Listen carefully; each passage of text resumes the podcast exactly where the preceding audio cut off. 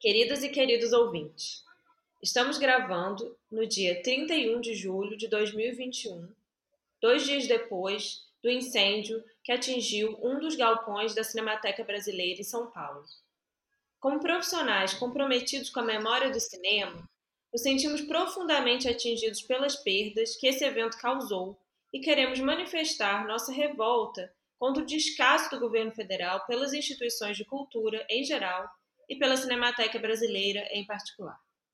Nos solidarizamos com os funcionários e os funcionários da Cinemateca, lendo a seguir parte do manifesto escrito por eles. Há mais de um ano, denunciamos publicamente a possibilidade de incêndio nas dependências da Cinemateca pela ausência de quaisquer trabalhadores da documentação, preservação e difusão. Houve o alerta sobre a chance de o sinistro ocorrer nos acervos de nitrato da Vila Clementino, pois trata-se de material inflamável que pode entrar em autocombustão sem revisão periódica. Não foi o caso deste, o quinto incêndio na instituição.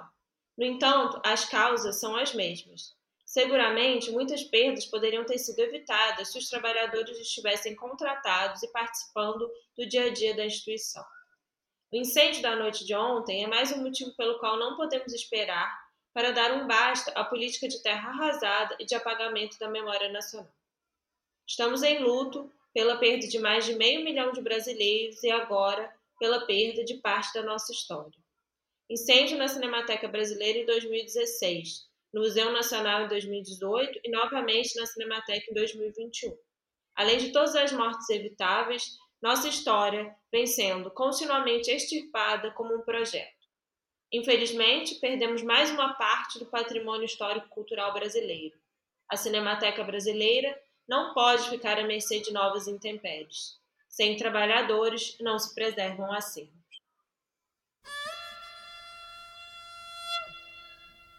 A Rabeca é um bicho engraçado.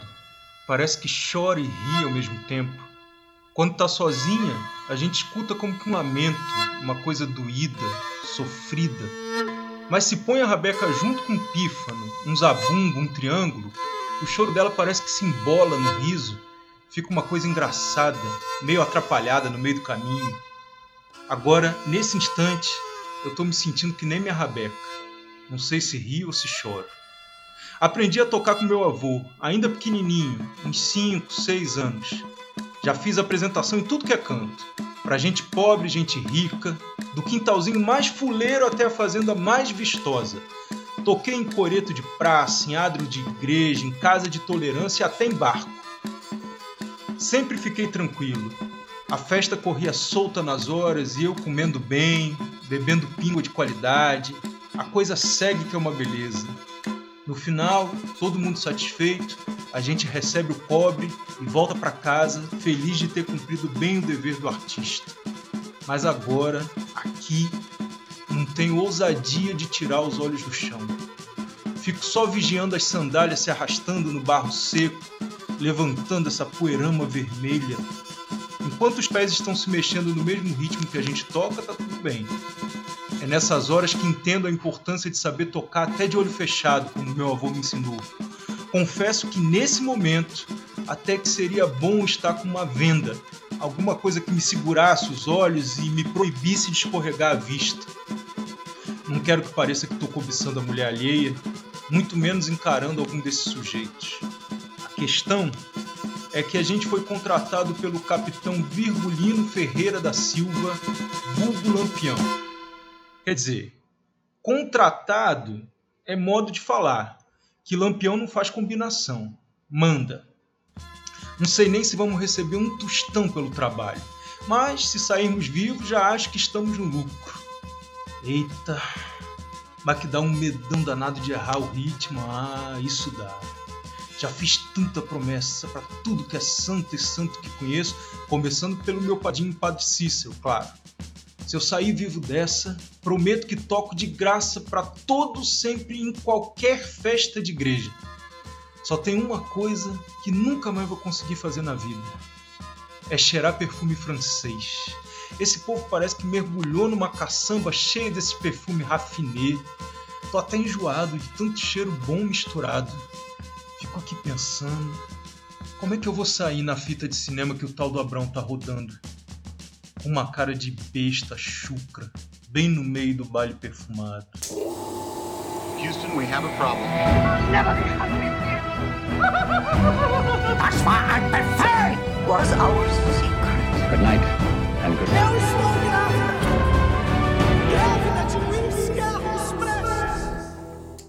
Olá, ouvintes que gostam de cinema. Olá, ouvintes que gostam de história. Esse é o ponto de encontro das paixões de vocês. Juliana Mulaerte e esse é o Cinematógrafo, a história nos filmes, seu podcast de filmes e séries históricas. Todo mês, sem falta, nos reunimos aqui para falar sobre como a história aparece no audiovisual. Esse podcast é realizado por queridos amigos aficionados por cinema e por história. Estão aqui comigo hoje nosso podcaster documentarista Gabriel Marinho Fala pessoal, tudo bem com vocês? E nosso podcast historiador e escritor Eduardo Chacon. Olá, ouvintes do Cinematógrafo, tudo bem? Hoje temos mais uma novidade para vocês. É sobre o quarto integrante desse podcast. Mas antes de contar isso para vocês, eu vou pedir ao Eduardo para lembrar aos ouvintes como nos encontrar. Vamos lá, pessoal. São muitas as formas de chegar até aqui. Tem o Spotify, tem o Google Podcast, o SoundCloud, o Deezer e até o YouTube. Então, vocês já sabem, é só escolher o aplicativo que você mais gosta e se der problema, pode partir para outro. Só não deixa de nos escutar. Esqueci alguma coisa? Vale lembrar, Eduardo, que eles podem enviar mensagens para a gente pelo e-mail cinematógrafopodcast.gmail.com E também que eles podem nos encontrar no Facebook, Instagram, YouTube e Twitter. Mas principalmente no Instagram, que é onde a gente está realmente mais presente. É só procurar por Cinematógrafo, a história nos filmes, ou por arroba cinematógrafopc. Mais algum recado, Gabriel? É isso aí, pessoal. Eu acho que de recado, a Link tá quase chegando no fim. A gente aguarda que vocês entrem em contato com a Link nesses canais que a Ju falou para enviar seus comentários, opiniões, correções. Vai que a Link cometeu algum erro, né, algum equívoco, e aí que tá esperando que vocês puxem nossas orelhas por lá. Só não deixe de mandar mensagem nas nossas redes. Pensando bem aqui, acho que faltou fa- dar um recado sobre o áudio do episódio. Que recado, Gabriel? Aquele recado que a gente sempre dá, é assim, a gente precisa lembrar os ouvintes que eles devem escutar aqueles barulhos de fundo durante o episódio. É barulho de feira, é de carro diário na rua, vizinhança gritando, é festa no apartamento do lado, no caso a festa é aqui do meu apartamento do lado, é cavalo relinchando e boi mugindo no sítio. Não se preocupa, você vai escutar o episódio apesar desse som ambiente super agradável. É que a gente tá gravando em 2021 e, bem, diferente do que algumas pessoas pensam, ainda não chegamos no fim da pandemia. E enquanto isso, seguimos aqui gravando de casa. Bem lembrado, Gabriel. Mas faltou falar da novidade, gente. Verdade, verdade. Não, a gente não pode deixar de falar sobre isso, não. Então, pessoal, temos um novo integrante pilotando a edição do podcast. Diogo, seja bem-vindo. A casa é tua. Você já tem a chave de casa, né? Tipo, não tem como estar mais presente. E o Diogo vai um pouco se apresentar, falar é, o que come, onde vive, é, onde dorme. Hoje no Globo Repórter, quer dizer, no Cinematógrafo Podcast. Diz aí, Diogo. Oi, gente, tudo bem? É um prazerzão estar aqui com vocês, trabalhando nesse projeto aí. Agradeço demais pela oportunidade. Bem-vindo, Diogo. Seja muito bem-vindo, Diogo. A gente está muito feliz de ter você aqui. Valeu, Diogo. Obrigado, gente. Bom, depois de dar esses recados iniciais e dar as boas-vindas ao Diogo, podemos apresentar nossa convidada. Acho que, né, já, já passou da hora. Bom, vamos lá. No episódio de hoje, a gente tem mais uma convidada incrível. A Isabel Mello é professora de História da UNEB, é mestre em História pela Federal da Bahia e doutora em Meios e Processos Audiovisuais pela USP. Grande parte dessa trajetória de pesquisa da Bel foi dedicada ao estudo das jornadas de cinema da Bahia. A gente vai falar mais do festival ao longo do episódio. A Isabel ainda é autora de livro e atua como curadora de festivais de cinema. Fica com a gente que a conversa vai ser ótima hoje. A Isabel sugeriu para o nosso debate um filme brasileiro dos anos 1990. É um filme que tem como cenário o sertão.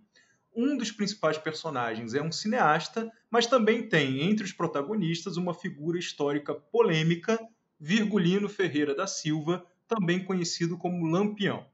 A essa altura, muitos de vocês talvez já saibam que estamos falando de Baile Perfumado, de Lírio Ferreira e Paulo Caldas. E aí, algumas curiosidades para quem não se lembra ou não conhece esse filme. Ele foi lançado em 1996 e é um dos longas da chamada retomada do cinema brasileiro, quando o país voltava a investir no cinema depois de um período de crise. O longa-metragem recebeu recursos dela, sim, da Lei Rouanet.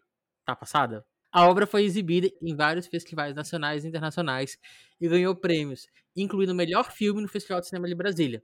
Minha cidade, galera. Tipo, beijinho no ombro. Vale lembrar também né, que esse filme é baseado numa história real. Um documentário sobre o Bando do Lampião foi filmado pelo libanês Benjamin Abraão nos anos 1930. Assim, né, o filme Baile Perfumado, dos anos 90, conta a história da realização de um outro filme. Bom, tudo isso pode parecer um pouco confuso, mas eu prometo que a gente vai tentar né, explicar direitinho durante o debate. Baile Perfumado lançou uma geração de cineastas e profissionais do audiovisual de Pernambuco. Uh, muitos deles ainda são atuantes do cinema brasileiro e trouxe uma representação do sertão bastante, digamos, diferente.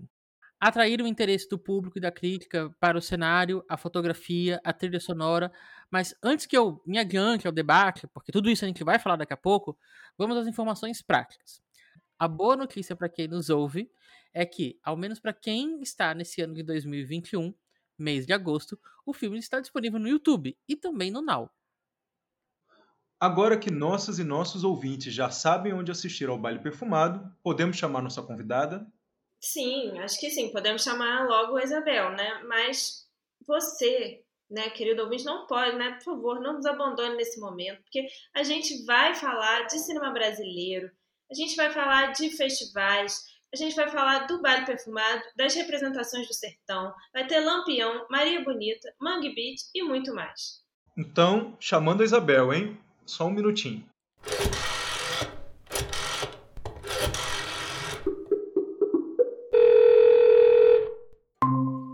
Bel, super prazer estar tá, tá com você aqui no Cinematógrafo.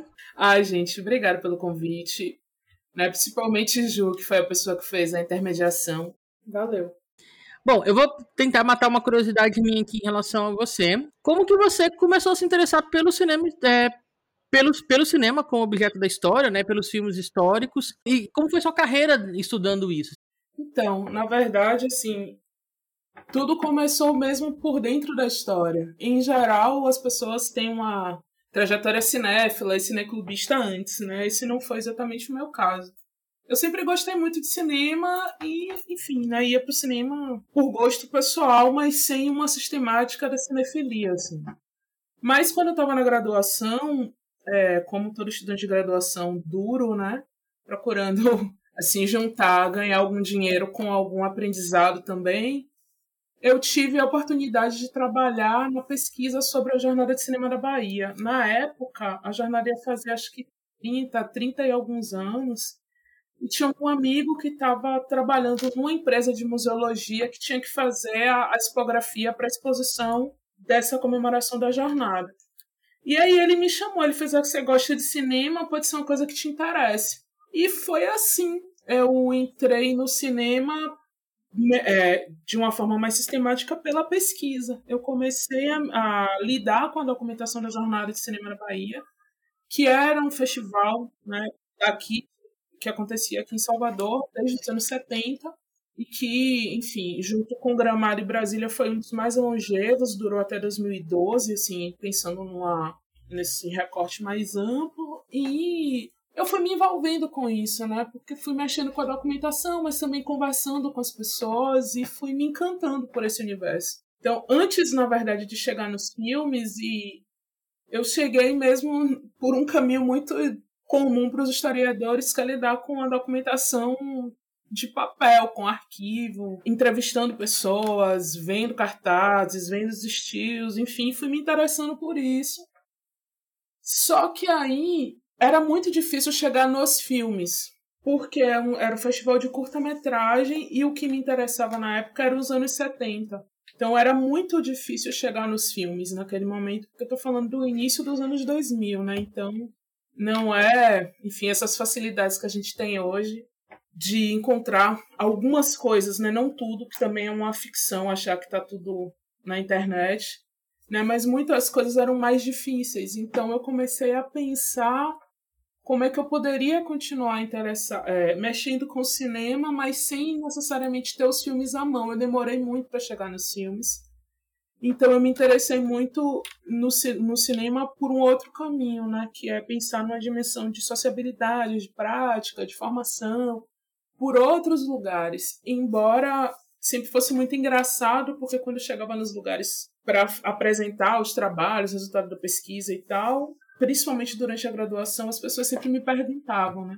Ah, mas você, duas coisas. Ah, você está estudando cinema brasileiro, esse cinema que só tem putaria, não sei o que tal.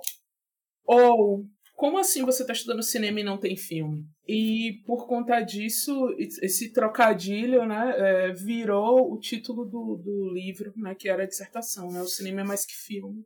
Isabel, é, você comentou do nome do teu livro, né, que eu adorei, por sinal. Cinema é mais que filme, achei um título genial, parabéns. É, e aí eu queria é, te ouvir falar um pouco mais. Eu sei que você já começou né, a comentar esse universo para além do filme, mas queria que você falasse um pouquinho mais dessa ideia né, de que cinema é mais que filme e do próprio livro, né? Que você apresentasse o livro para gente, a pesquisa.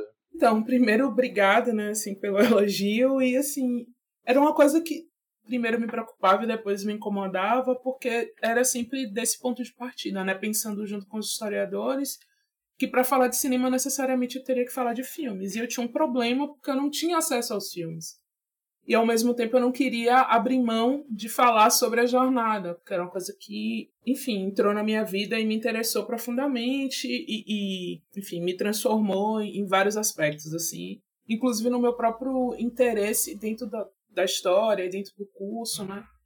E, assim, foi muito tentando entender o que, é que eu poderia fazer com a documentação que eu tinha acesso e que era super valiosa e imensa, né?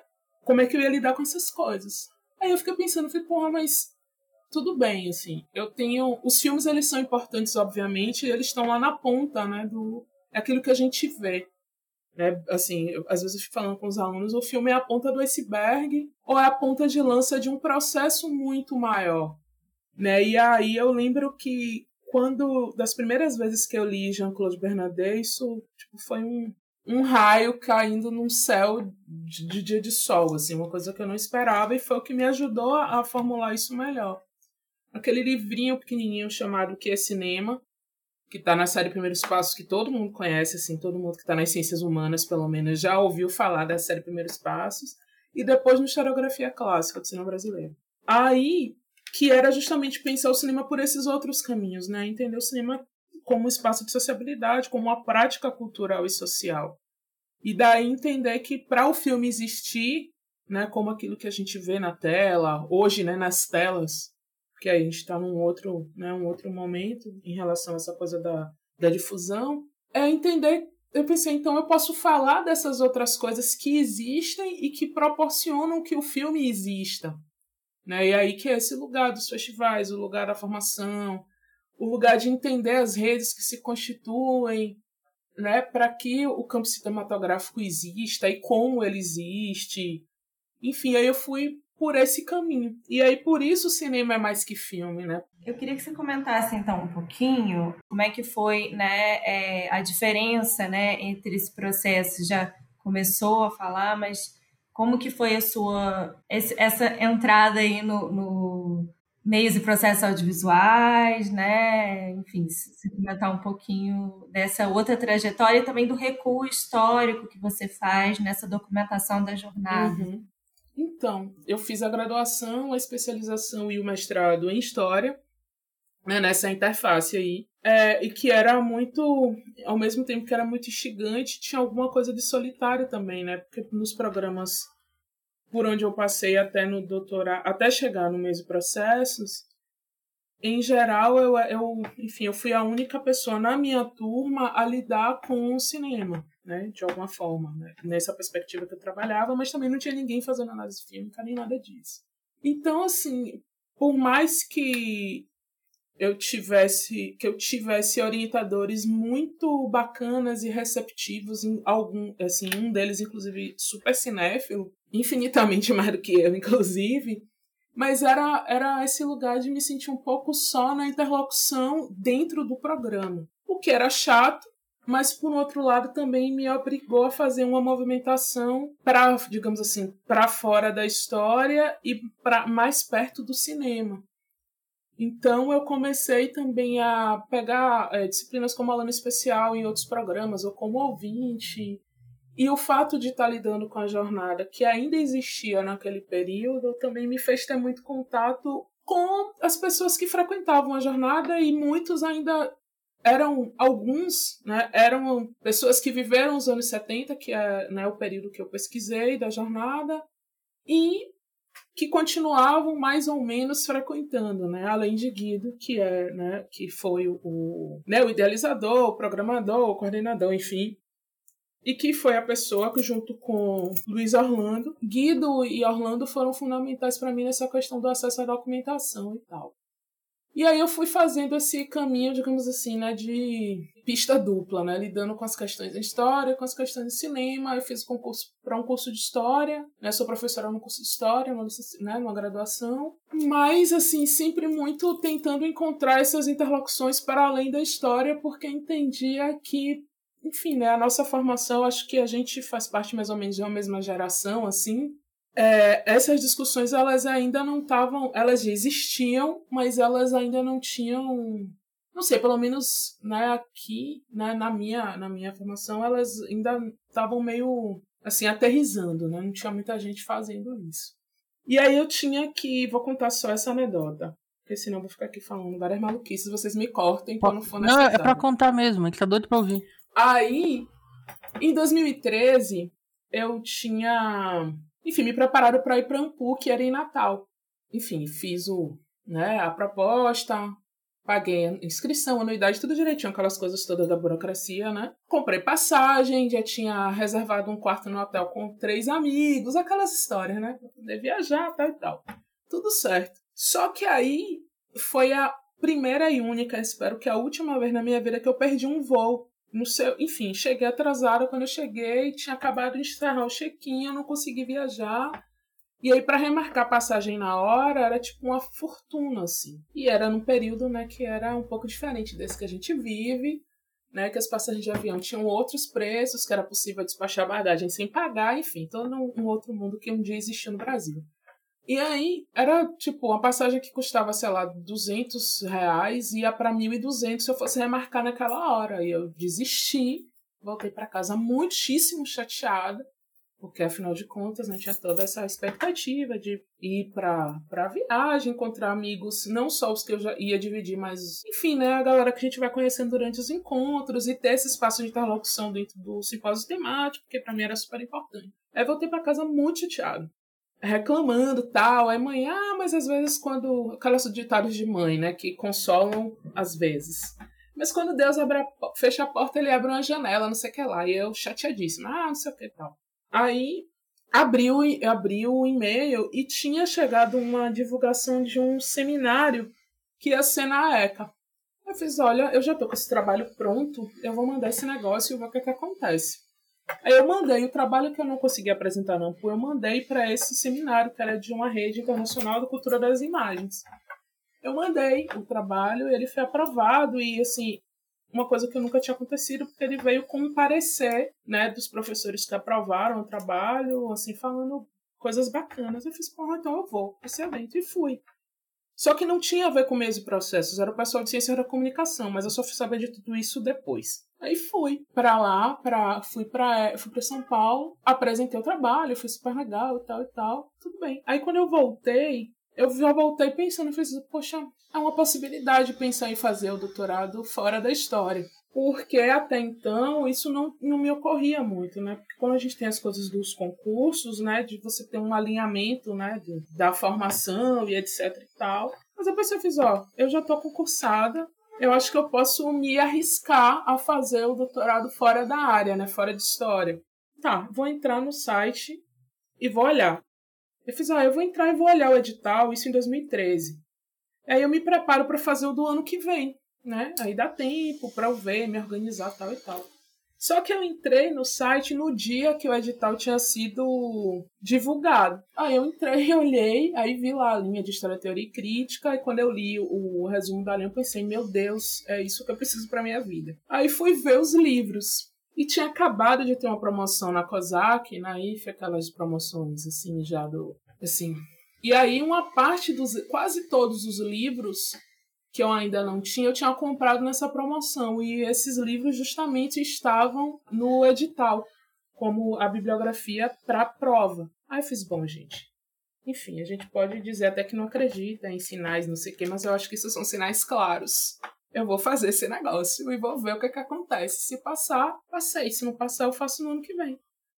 E foi isso, sim, porque eu enxerguei nessa possibilidade de mudar, né, de, de fazer, entre aspas, uma transição né, dentro da pós-graduação, uma oportunidade de conseguir pensar e reformular e aprofundar melhor as questões que me interessavam.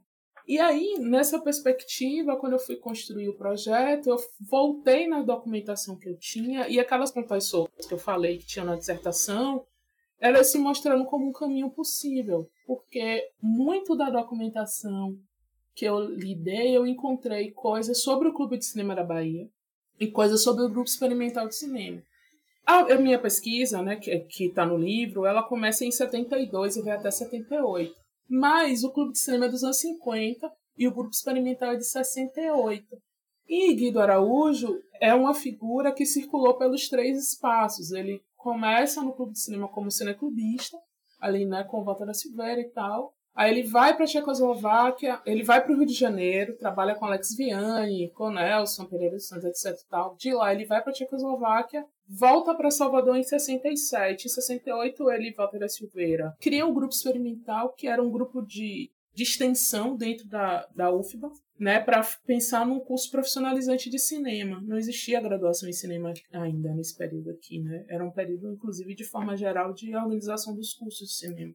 E em 72 a jornada é criada dentro das atividades do grupo experimental. Então eu tinha ali né, um, um objetão, né, digamos assim. Tinha um monte de coisas que se costuravam e que se conversavam entre si. Então o que eu quis fazer na tese foi justamente perceber essas relações e perceber como isso cria um, um espaço formativo e um, o campo cinematográfico, né, que não é só na Bahia, não é só em Salvador, ele em, em, abrange a Bahia, mas aí eu não tive perna para fazer isso tudo. E aí eu fui recuando, né, para chegar no clube de cinema. No primeiro recorte do, do projeto, que foi o que eu enviei para a banca, ele foi era de 50 a 78. Na qualificação aí eu tive a sugestão de diminuir o recorte. Aí eu fui para 68. E aí fiquei, que é o resultado da tese de 68 a 78, pensando nesses aspectos, né? Ainda, assim, acho que entendendo melhor, né, o que seria essa, essa ideia de campo cinematográfico, apontando para essas ideias de formação, entendendo que existe ali uma circulação de pessoas e de geração, né? E, e que e me aprofundando mais nessa perspectiva de pensar numa história do cinema menos é, preocupada, por exemplo, porque durante a, a né, na escrita da dissertação do livro eu faço, fico fazendo relações muito diretas com, digamos assim, com os contextos mais gerais, né, da ditadura, etc. Nesse caso da tese, Obviamente isso existe, porque eu estou falando né, dentro de um recorte que é dentro da ditadura militar e as censuras, as perseguições, as coisas, elas impactam daquilo, né, nesse, no que eu estou falando ali, mas sem essa preocupação de ficar fazendo uma, uma ligação muito explícita, né, me preocupando mais com os processos dentro mesmo do que seria essa, esse campo cinematográfico ali. Então, é, para mim, ter ido por meus processos para a linha de, de História, Teoria e Crítica foi muito importante porque eu encontrei uma interlocução mais aprofundada com pessoas, né? algumas que também vinham da história, outras que não, mas que também tinham interesse dentro desse lugar da história, da historiografia, enfim. Então, foi um, um espaço fértil assim para me reposicionar para pensar nessas questões. Então, acho que é engraçado a gente fazer isso, porque quando a gente vai conversando com as pessoas, é que vai tendo uma noção, assim, né, de. Vai construir um desenho que é mais ou menos fiel, né, porque a gente vai tentando estabelecer sentido para a trajetória. talvez ele seja menos fiel, mas seja nesse desejo, né, de comunicar e de fazer ter sentido. Mas, enfim, né, se cria um desenho, uma cartografia, pelo menos do que a gente fez na vida, né? Eu tô fazendo isso aqui agora e toda vez que alguém me pergunta isso, eu fico, né, refazendo, é curioso, é curioso fazer essa, essa trajetória pessoal. Olá, ouvintes! Olá, pessoal! Bom, antes de começar esse momento debate sobre o filme, temos aquela, aquele momento mágico da sinopse, em que eu nem que dar uma lembrada para vocês de, de que filme estamos falando. Embora duvido que vocês tenham esquecido em algum momento. Pessoal, quem, quem faz a sinopse hoje? Eu não lembro. Então, pessoal, na verdade, isso foi um jeito do Eduardo jogar isso pra mim. Vocês perceberam, né? Diogo, tenta me ajudar com uma trilha sonora legal, tá? Sertão de Pernambuco, década de 30. Um fotógrafo libanês mergulha no meio das disputas do cangaço brasileiro para realizar seu projeto de documentário. Um filme que terá como personagem principal o capitão Virgulino Ferreira, o Lampião. Mas para chegar até ele, será necessário negociar com os coronéis da região, com a polícia e os próprios cangaceiros. Baseado em uma história real, Baile Perfumado é dirigido por Lírio Ferreira e Paulo Caldas, estrelado por Luiz Carlos Vasconcelos, Aramis Trindade, Chico Dias e Duda Mamberti como Benjamin Abraão. Bem, ouvintes, a Abel, é, cujo apelido é Isabel, é, escolheu para gente é, conversar nesse episódio o longa-metragem Baile Perfumado. E se você ainda não viu o filme, eu sugiro que você pause, corra, você pode encontrar ele no YouTube, assista ele inteiro e volte para cá para poder ver esse debate, porque vai rolar spoiler sem menor constrangimento a partir de agora. Dito isso, acho que a primeira questão que, que me levantou, eu tinha visto o filme há muito tempo atrás, é, ainda adolescente, assim, um pouco depois que lançou, e depois eu fui rever o filme agora nesse contexto. E eu me perguntei se o filme ele é uma boa representação do cangaço brasileiro e também dos espaços uh, de violência, dos espaços de, do, do, sertão, que a gente pode talvez colocar para público. Assim. Acho que dentro de uma discussão sobre a invenção do Nordeste, é, eu acho que esse Gabriel de 30 e muitos anos viu esse filme com um olhar muito diferente do que aquele Gabriel com 16, 17 anos. E aí eu queria primeiro colocar isso na roda. Esse filme é um bom filme para a gente poder pensar uma região específica do Brasil e a história dessa região? Então, eu tenho muito, muita restrição com essa ideia de um filme que possa representar uma região. Eu já começo por aí. Eu não. Esse é um, um pressuposto que me desagrada um pouco, porque eu acho que ele sempre vai tender a, a um desejo de resumir né, a uma série de, de estereótipos, principalmente quando se trata de pensar numa região como o Nordeste. Né? São nove estados, muitíssimo diferentes entre si, apesar de né, algumas coisas que a gente pode reconhecer e pontuar como comuns. Então, assim, eu já começo daí. Eu não, não, não gosto de pensar por esse caminho porque a tendência é que a gente reforce um entendimento que atravessou a história do cinema brasileiro como um todo, né? E, por exemplo, o, essa ideia né, do cangaço e de representação do cangaço e de compreensão do que é o cangaço a partir do cinema, ele existe acho que desde a própria ali da, dos próprios inícios ali do, do próprio cangaço já tem um nesse desejo de você representar e querer entender quem eram aquelas pessoas, mas muitas vezes desse ponto de vista dos fascínoras, dos assassinos, né, desumanizados, monstruosos, etc e tal.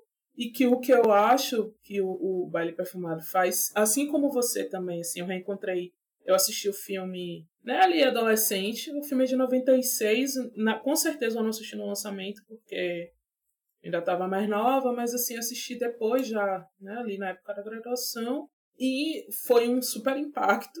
E depois eu reencontrei o filme já como professora, né, nessa organização das coisas para dar aula, enfim. E de fato, realmente são outras coisas né, que a gente vê.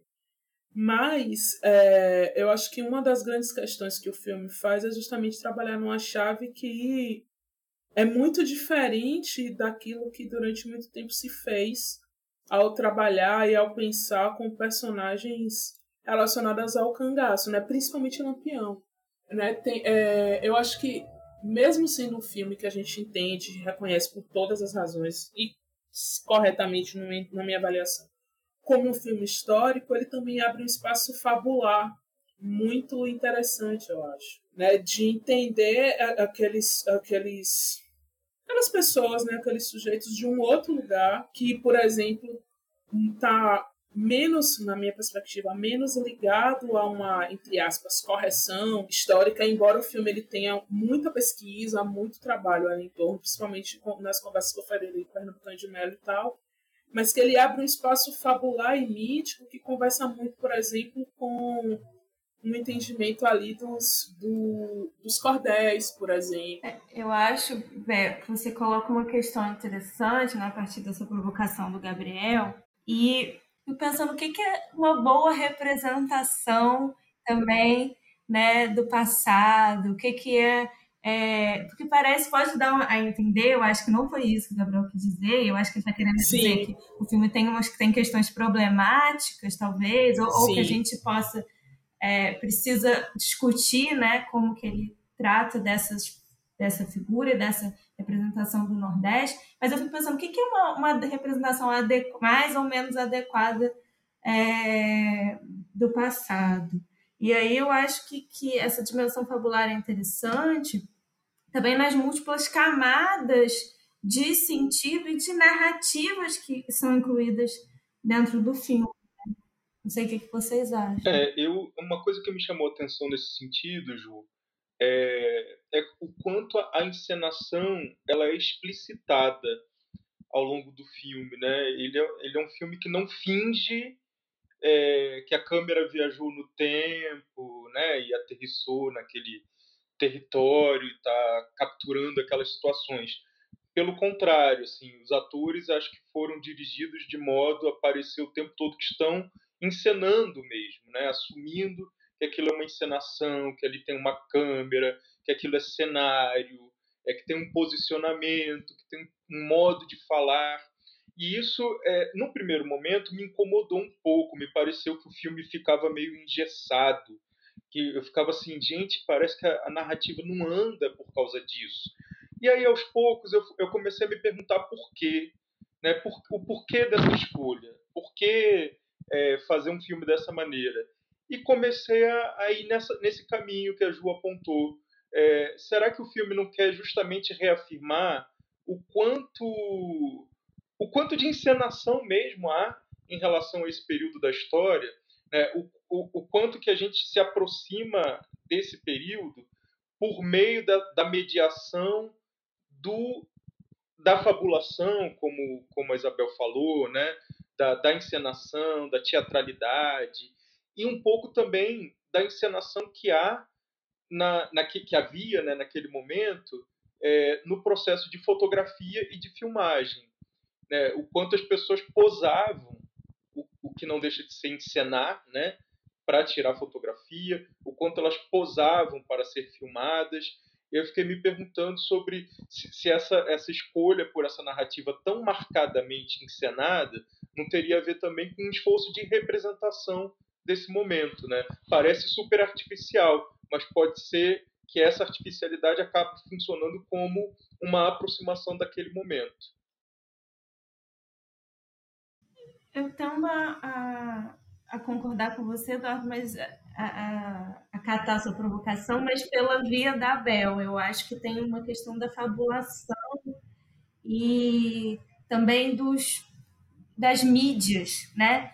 De como aparece, por exemplo, né, o filme, ele tá, é, tem essa história do documentário, né, que é a central, mas tem o jornal, o cinema que aparece no meio da história, né? É, então você, eu, eu, acho que tem um, universo ali que ele, os diretores também contando que a gente também conhece essa história através de todas essas mídias, né? Todos esses relatos. Eu fico pensando, primeiro assim, reassistir. Quando eu assisti, né, fazendo um pouco o caminho que o Gabriel fez, quando eu assisti da primeira vez, né, jovem, é, claro que o que muito me pegou foi ali o universo do Mangue Beach, assim, né? Eram as coisas que eu ouvia, Eu que eu ouço ainda, né?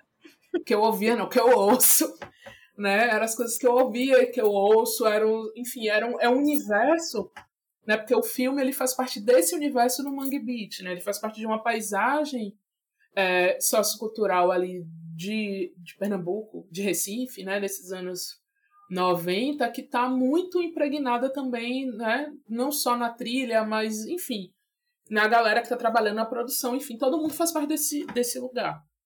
Quando eu reassisti, né, já a professora e jovem, eu fiquei pensando muito na coisa dos dispositivos, né, da fotografia, isso que Ju coloca, da fotografia, do, do, do filme, né, aquele filme que passa lá do da filha do delegado, da mulher delegada, esqueci agora o título, que é um dos filmes do advogado, que é um dos filmes que faz parte do, do ciclo do Recife, né? É, enfim, tem uma série de piscadelas que estão ali e que é, esse lugar do, da, da encenação e do e desse lugar dos dispositivos, né? Como que a fotografia, o, o, o filme, né?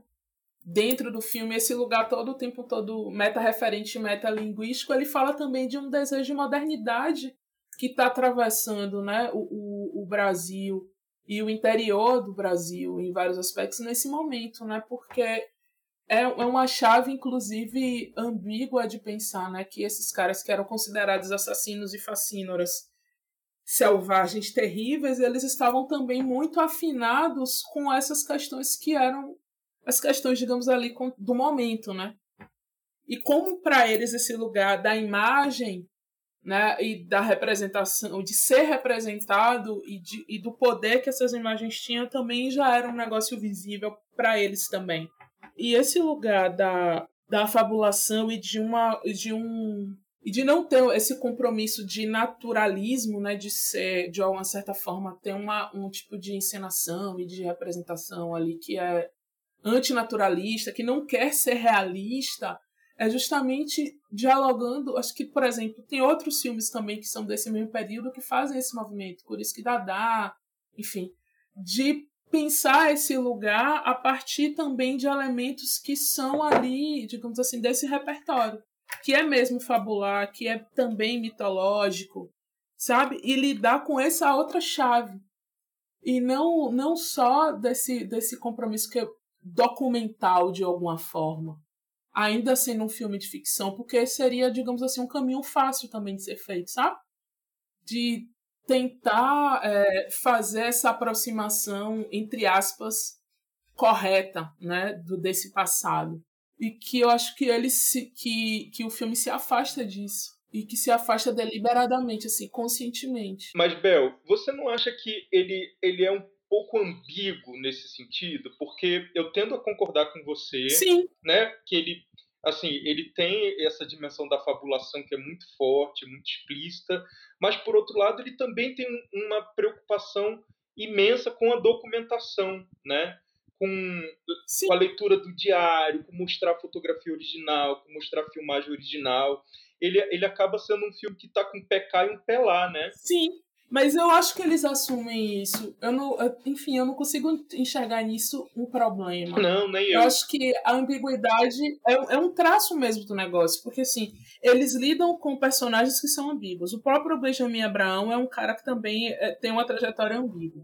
E os próprios cangaceiros, eles também têm esse lugar, assim, né? Que eles são vistos, digamos assim, dentro desse lugar da, da história de uma forma ambígua. Ao mesmo tempo que eles são fascínoras, assassinos violentos, eles são heróis também, né? A depender de quem esteja contando essa história. O Benjamin Abraão é esse libanês que, né, que chega aqui e que tem, né, vai construindo essa relação e tal, e que morre de um jeito super esquisito, que ninguém sabe se foi por conta daquela, das brigas ou se foi porque ele, né, né, não tinha medo e se envolvia como ele é casado, etc e tal. Acho que essa, essa, essa história, ela é, ela é contada de uma forma ambígua porque, de fato, é lidar num terreno de muitas ambiguidades, apesar da documentação, apesar desse desejo, né, e dessa conversa o tempo inteiro que existe entre, é, enfim, nem sei como colocar isso sem ficar muito, muito louco, muito confuso.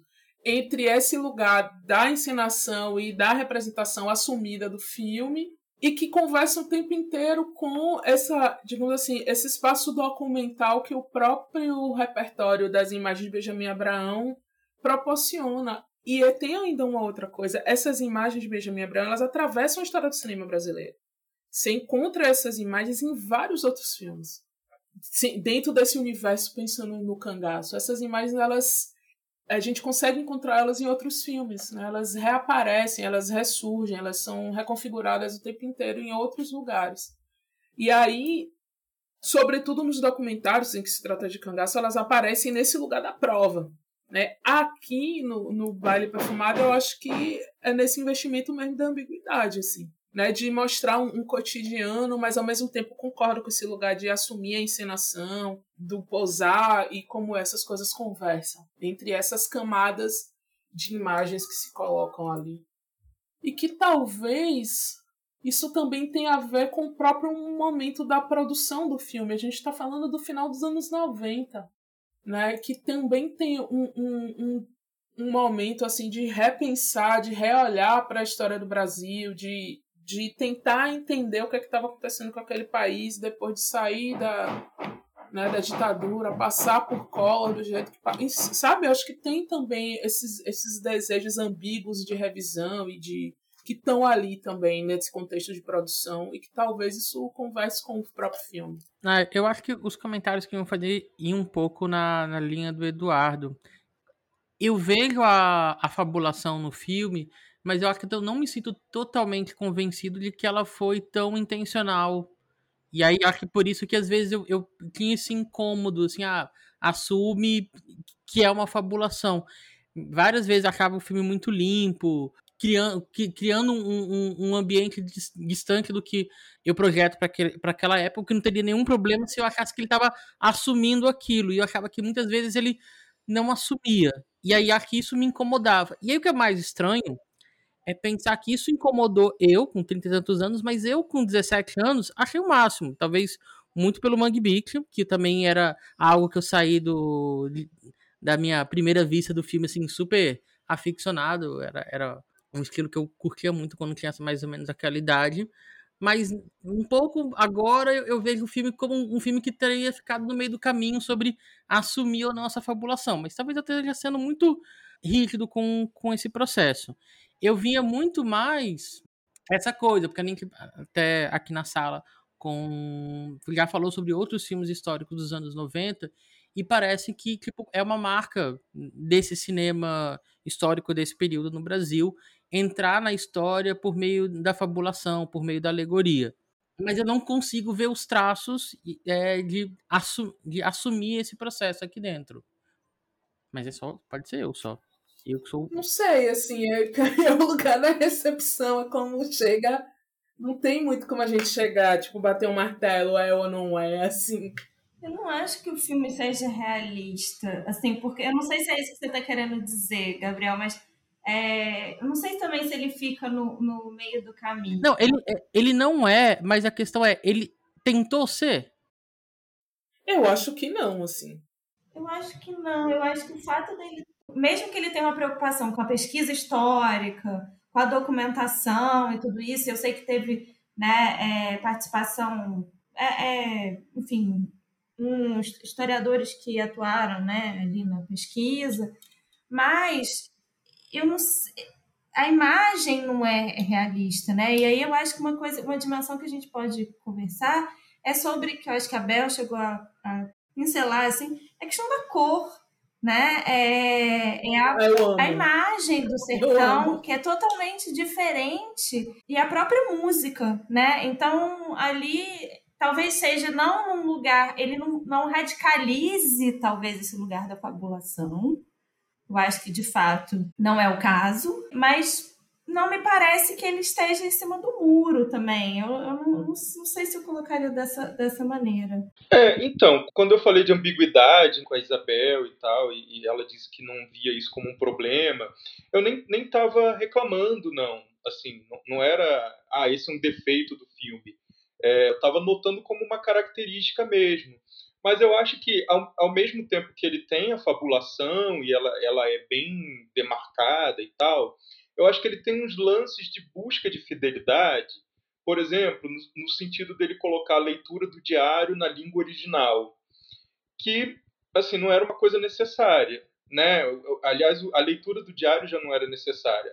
As situações poderiam ter sido só encenadas.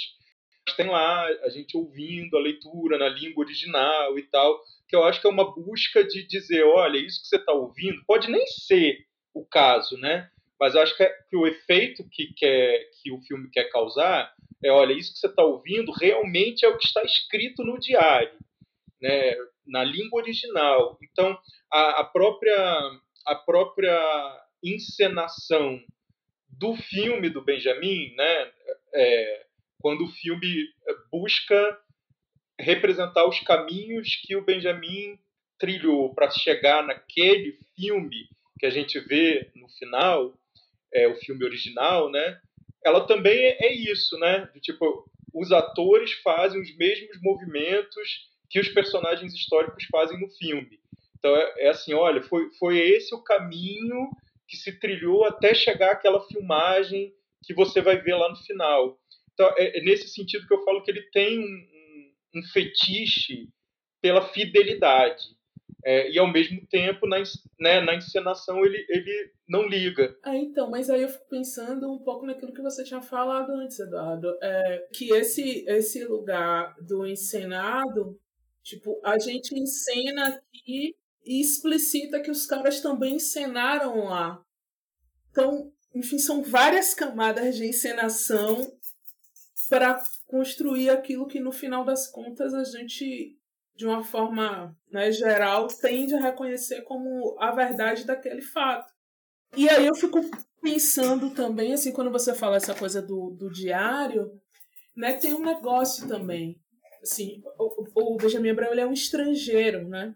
E eu acho que justamente por ele ser o estrangeiro, ele é quem vai é, organizar, ou não sei se fundar a melhor palavra, um olhar que é diferente do que as pessoas costumavam ter em relação a, a ao imaginário em relação ao cangaço. Ele é que traz essas imagens, né, que são, em certos momentos, apesar da encenação, inclusive humanizadas sobre essas pessoas. O que me parece também que é meio instaurar esse olhar do estrangeiro, né? De, de um olhar que vai enxergar como diferente, assim. Sim. E aí uma coisa que me chama atenção nesse lugar também da narração, quando chega naquele momento que finalmente eles se encontram e que se permite começar a filmagem e que aí Lampião pergunta para ele como é que funciona e ele vai explicando, roda aqui a manivela, faz isso, faz aquilo, tal e tal. Aí né, é, Benjamin Brown vai falar com ele para ele fazer tal coisa, e aí Lampião diz, não, mas então você tem que entender que aqui quem manda sou eu. Né? E eu acho que nesse momento ali tem uma, tem uma, de uma certa forma, não totalmente, mas uma, uma virada ali nessa questão do, da condução de quem narra. Porque dentro desses momentos, mesmo que ele continue escrevendo o diário, Benjamin Abraão, é como se de fato é, Lampião é que fosse conduzindo ali o que acontece, né? Em relação às filmagens, em relação ao que pode, ao que não pode, quem se aproxima, quem não, enfim, acho que também tem um, uma certa rearrumação desse próprio modo de narrar, assim. Eu fiquei com essa impressão. É, eu concordo plenamente contigo nessa interpretação. Acho que esse momento é um momento chave, realmente, do filme. É, e é muito legal também a gente perceber a desconfiança do Lampião em relação à máquina, né? e o quanto a máquina confere poder a, quem, a, a quem manuseia, né? A quem manipula. A quem manipula. Então ele fala, então você vai ficar lá na frente, você vai ficar na frente da câmera e eu vou manusear. Porque aí se, se isso aqui fizer alguma coisa de mal, vai ser você que vai sofrer primeiro, né? Então é, é, é né, entender as câmeras, tanto a, a fotográfica quanto a, a, filmadora, como arma, né? Como a, algo que confere esse poder a quem está manuseando. Tem um ponto que eu queria retomar, que a Ju tinha levantado sobre as cores, que eu acho, é, é né, que eu acho que é, é, isso mesmo, né, que a Ju estava falando, que são cores muito diferentes do que a gente está acostumado a ver em relação ao sertão e tal. principalmente aquela parte do São Francisco, aquele verde gritando.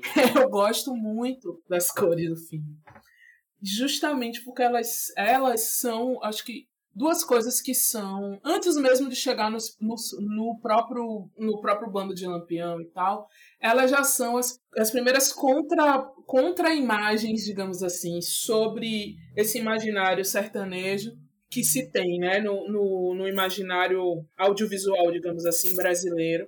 Primeiro porque, assim, é uma câmera que vai contra o rio, né? Não faz o mesmo fluxo, é tipo saindo, como se estivesse saindo do mar para entrar no sertão, que normalmente o movimento que se faz é o contrário, se a gente for pensar, sei lá, em Glauber etc tal, a ideia do sertão vai virar mar é, é o contrário, né? Você sai do interior para o litoral. Ele, o filme já começa com a câmera que vai no contrário, né? A câmera ela vai contra o fluxo do rio e ela tem e esse rio super cheio, né? Com muita água, que é justamente o contrário daquilo que se entende, né, do sertão. É esse verde que é, né, assim, que normalmente a gente imagina que vai ver quando tá vendo coisas sobre o litoral, ou sobre a Amazônia, ou sobre, sei lá, lugares que são reconhecidamente verdes, ou eram, né, reconhecidamente verdes até ali, né? Então, assim, já são duas contra-imagens, digamos assim, né, sobre esse imaginário sertanejo, etc e tal, que persiste e que depois voltou a ocupar as telas, né, se a gente for pensar, no, sei lá, no Abril Despedaçado, no, no Central Brasil, não sei o que, essas imagens elas voltam. Então, assim, esse, esse verde, e para mim, além do verde, o azul do filme, e naquela hora que eles estão, nos dois momentos, em alguns momentos que eles estão no, no Rio, né, quando o Lampião e Maria Bonita estão voltando do cinema. E as velas também, né? Amarela, branca e tal. E quando eles. Quando o mestre Ambrósio está dentro do, do, do, da canoa, do navio, da canoa, né? E com as velas também, acho que em um momento é branca e, e amarela, no outro é amarela e vermelha, ou branca e vermelha, enfim. Mas aquele azul que é um azul do rio e é o azul do céu, e os personagens, tipo, eles cortam a, na imagem assim. E tem, ao mesmo tempo, a roupa muito branca de Siba ali tocando a rabeca e aqueles pontos todos coloridos da roupa do, dos cangaceiros, né? Os lenços vermelhos, os lenços azuis dentro daquela roupa, fim da indumentária do cangaço, que é um fascínio também há, há décadas, né? Essa, as cores, elas me chamam muita atenção que é uma outra forma de olhar. Antes mesmo dos próprios cangaceiros aparecerem.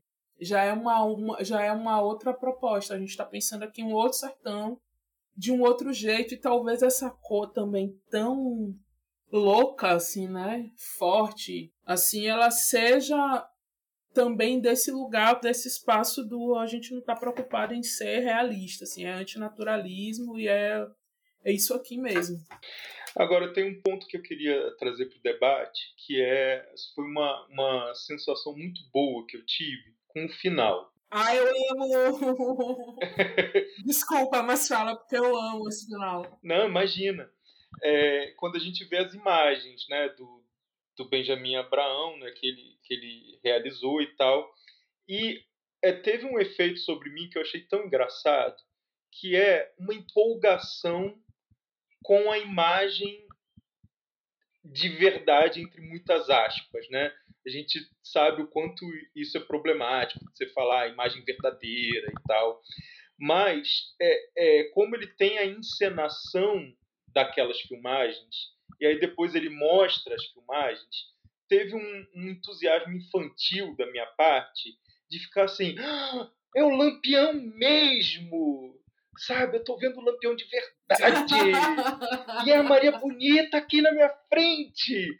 E, e eu, eu, me percebi tendo esse tipo de emoção, sabe? De uma emoção genuína diante daquelas filmagens. Eu achei que esse foi um efeito tão legal do filme, sabe? De, construir isso e me levar a assistir essa reverência por aquelas imagens, né? Porque eu acho que o final é um final que reverencia aquele material né? Fica em silêncio. É quase como ele, ele que é um filme tão colorido e com tanto som, é quase, quase como se ele falasse silêncio.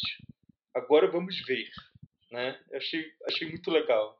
eu acho muito bom final desde um pouco antes. Eu acho muito bom como eles cortam a, a história, digamos assim, a história verdadeira, e ali eles entram na fábula profundamente quando você encontra Lampião ali em cima, olhando, né, para aquele sertão, tipo, ele tá acima de todo mundo, assim, não importa o que aconteceu na verdade histórica, a figura de Lampião, ela permanece acima da história dentro desse lugar do mito.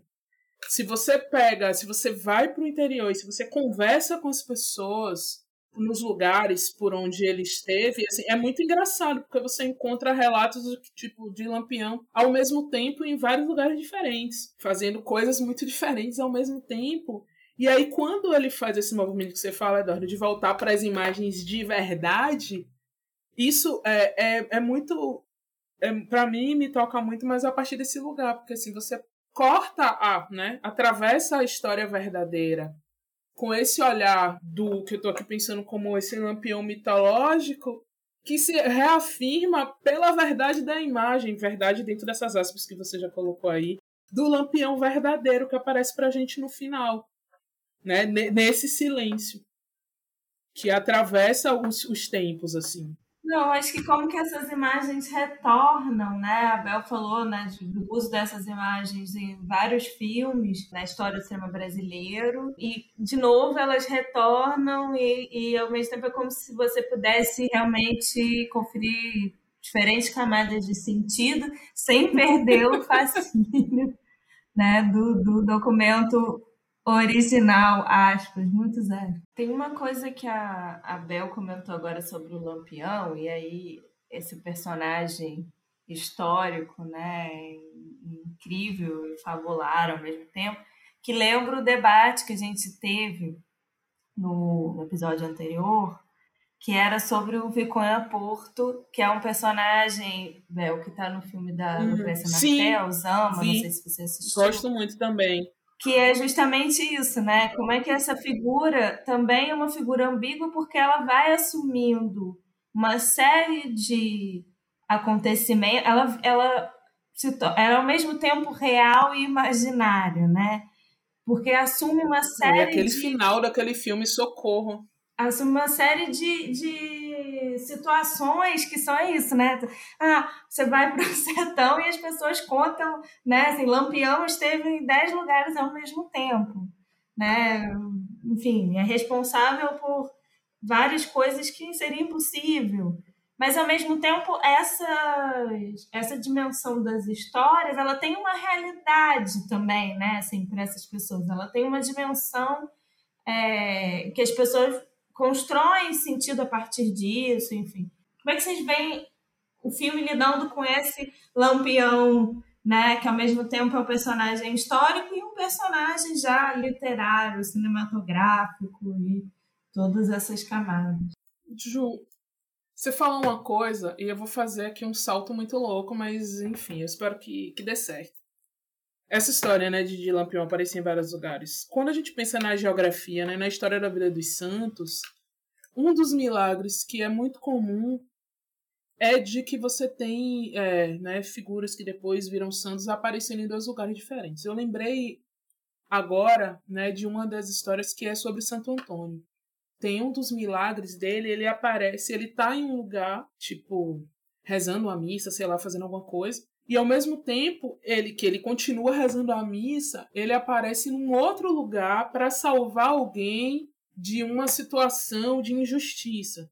Esse é o salto muito louco. Eu fico pensando nisso porque do ponto de vista, né, da, das culturas populares e desse lugar fabular esses são pontos né, que vão se encontrar dentro da religiosidade popular. Né, desse lugar que é mitológico para gente, mas que é milagroso para muitas pessoas, de que seja possível de que alguém, por uma circunstância X, esteja em mais do que um lugar ao mesmo tempo, sabe? E aí, é, fiquei pensando nisso, porque lidar com uma figura como Lampião é lidar nessas múltiplas chaves, como você falou aí, né?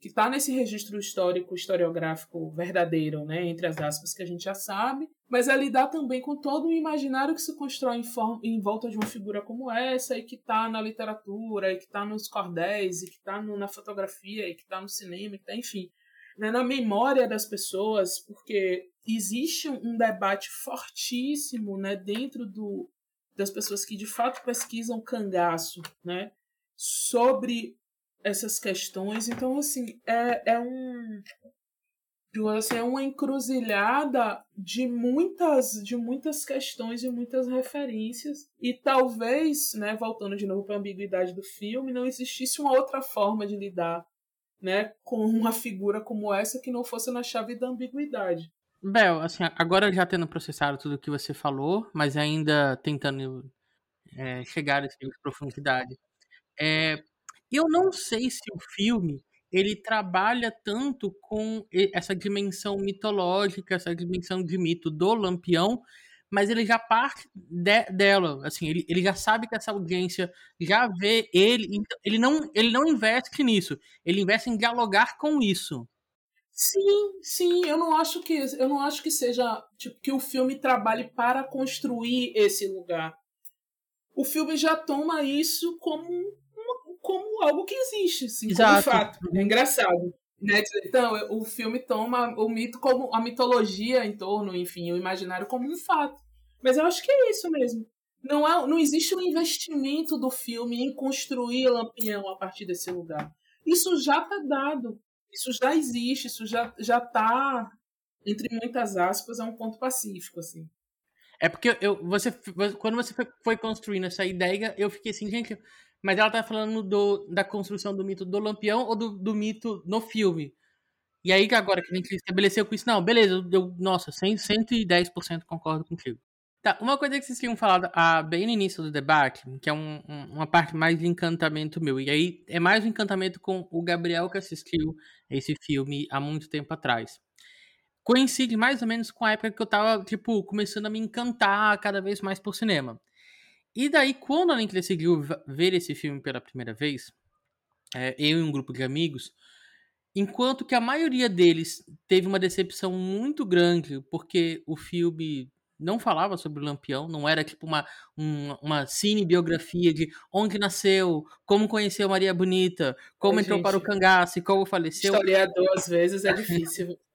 não, mas isso eu tô falando de tipo 17 anos, assim, era grupo de ensino médio. É, eu, que tava começando a ficar super interessado no cinema, adorei o recorte. Tipo, adorei, tipo assim, fiquei assim, a, embasbacado com, tipo, nossa, tipo, eu consegui é, ter acesso ao, ao dispositivo do cinema a partir dessa, dessa historicidade. E aí eu fico pensando, e aí eu acho que pode até jogar um pouco dessa bola com a Bel, que trabalha com, com isso em sala de aula, o, o quanto que esse filme pode acabar frustrando esse tipo de expectativa e o quanto que essa frustração pode ser usada de forma positiva. Ó, oh, a minha experiência foi assim, das vezes que eu usei baile, acho que eu usei umas três vezes, assim, duas na extensão, não, usei quatro vezes, duas na extensão e duas em disciplina, no laboratório de cena de história sobre audiovisual.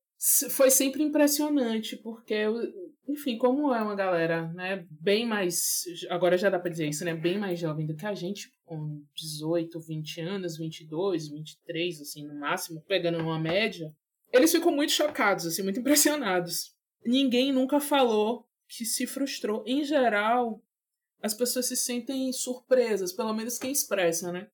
De que não espera. É isso, assim, primeiro, para quem gosta de música, a trilha é sempre surpreendente. Assim, como eu estava falando, né, como a gente já é ex-jovem, muita gente não conhece mesmo, né? Ou está se aproximando agora, né, do que era a Nação Zumbi, do que era o Mangue Beat, enfim, essas coisas. Aí já com esse olhar meio do que a gente olha para os anos 60 e 70, tipo, olha que coisa maravilhosa que existia antigamente. É duro às vezes ouvir isso, porque antigamente é a minha adolescência. Mas, é, em geral, as pessoas se surpreendem muito com o que vem. Porque todo mundo está muito informado por esse lugar, desse cangaço e desse sertão, que é o que aparece na televisão, nos filmes, de forma geral, nos filmes famosos. Todo mundo, né? A maior parte das pessoas assistiu Deus e o Diabo e assistiu Vidas Secas porque caía no vestibular, quando existia vestibular. Então se passava nas escolas já e tal, né? Sabe-se Deus lá como, mas enfim. Esse, esse repertório mínimo sobre sertão, que sempre é Deus o Diabo e Vidas Secas, eles têm.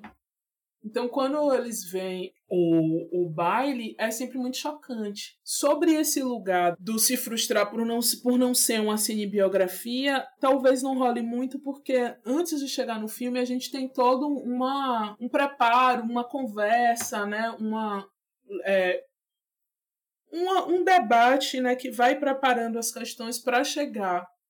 E para além do mais, eu acho que tem uma outra coisa que já tem a ver mesmo comigo como professor, assim como em geral as coisas que eu levo pra gente assistir e discutir são coisas que para eles são muito estranhas, eu já virei a professora do repertório esquisito, entendeu? Então, eles sempre eles já esperam que eu vou levar alguma coisa que é muito estranha àquilo que eles já conhecem.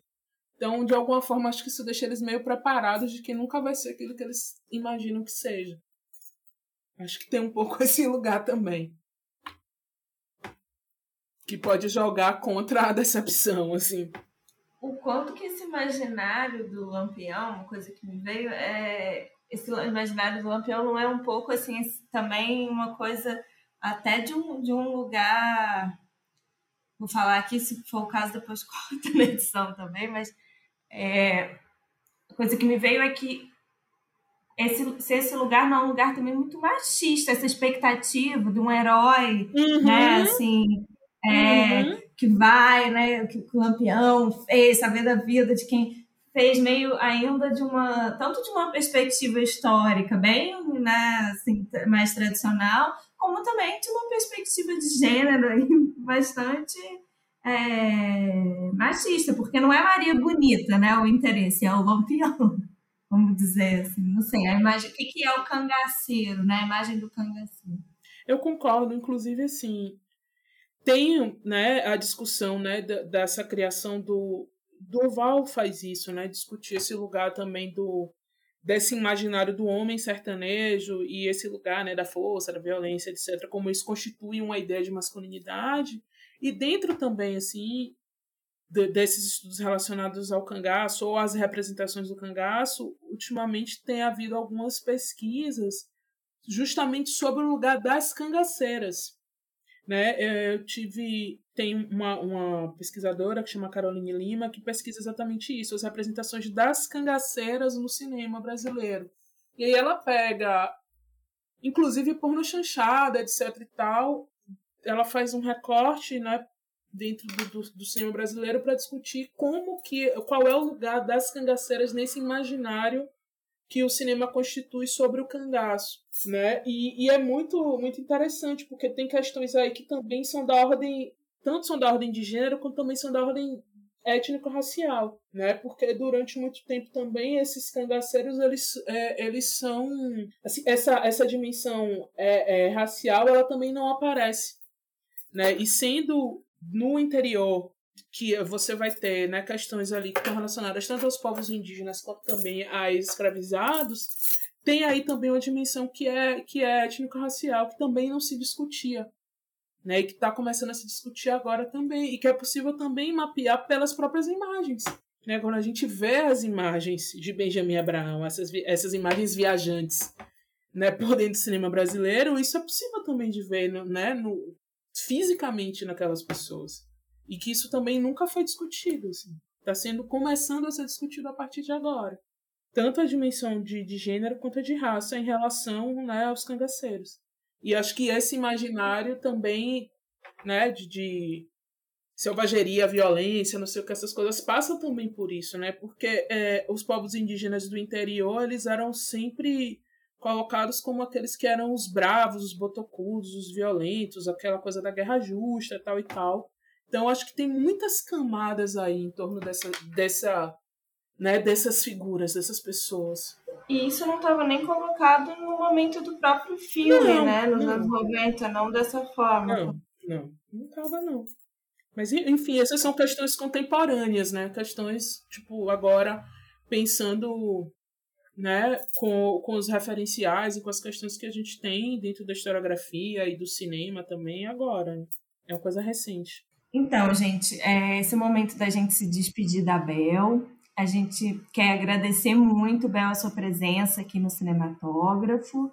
E esse momento também você pode aproveitar, né, por favor, para falar para os nossos ouvintes onde eles podem te encontrar, onde eles podem te seguir, né? Enfim, como seus arrobas aí, suas redes sociais, fazer um jabá, tá bom?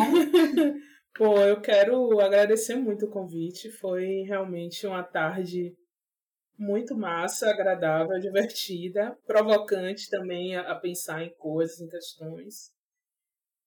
É, enfim, não sei, né? Eu tô no, no Facebook lá, com meu nome mesmo, normal, Isabel Melo. E tô também no. Olhar aqui meu Instagram para poder dar o nome, o negócio certo. Então, na arrobinha do Instagram, que é Isabel. Ai, gente, meu Isabel com Z, tem esse, esse detalhe. Isabel FC Melo, né, no Instagram, que é o, o perfil da, do Salvem a Professorinha. Que aí, enfim, eu posto lá as coisas, eventos, dossiês de revista, né, Juliana? É, cursos, essas coisas. Inclusive, né, é, essa é uma das coisas que eu estou fazendo junto com o Ju, que a gente está fazendo várias coisas, que é o que tá para sair, né, até o final do ano, que é o dossiê sobre festivais e mostras audiovisuais na Rebeca, que é a revista da Socine, que é né, a Associação Brasileira de Pesquisadores sobre Cinema e Audiovisual. Acho que no mais é isso. Fora isso, né, é a, as redes sociais de nerd, que, de pesquisador, que é o Lattes, mas eu acho que ninguém precisa ir lá, porque, enfim, não tem nada interessante, a não ser pra, né, pra gente que tá pesquisando mesmo. E é isso, gente. Obrigada pela, pela conversa, pelas provocações. Foi muito gostoso voltar no baile. Como vocês perceberam, né? Me animei muito aqui, dei saltos arriscados, enfim. E a gente conversa mais. Valeu. Valeu, Bel. Super prazer. Foi ótimo ter você aqui. Beijos. Muito obrigado, Bel, pela sua presença, pelo debate. Foi maravilhoso. E chegamos ao fim de mais um episódio. Queremos agradecer a quem nos ouve, compartilha, faz divulgação, participa das enquetes, curte as nossas postagens, enfim, nos ajuda a manter esse podcast vivo. Renata Pinto, Tatiana Castro, Eduardo Moretim, Catiane Góes, Valesca de Oliveira, Luiz Ancona, Vinícius Piassi e Manu Castilho são algumas e alguns dos nossos ouvintes que nós estamos citando nominalmente, mas tem muito mais gente que participa e mantém vivo o nosso projeto. Muito obrigado e até o próximo episódio. Isso aí, gente. Muito obrigada. Foi ótimo. Esperamos vocês no próximo episódio. Muito obrigado, pessoal. Foi um prazer estar com vocês e até o próximo mês.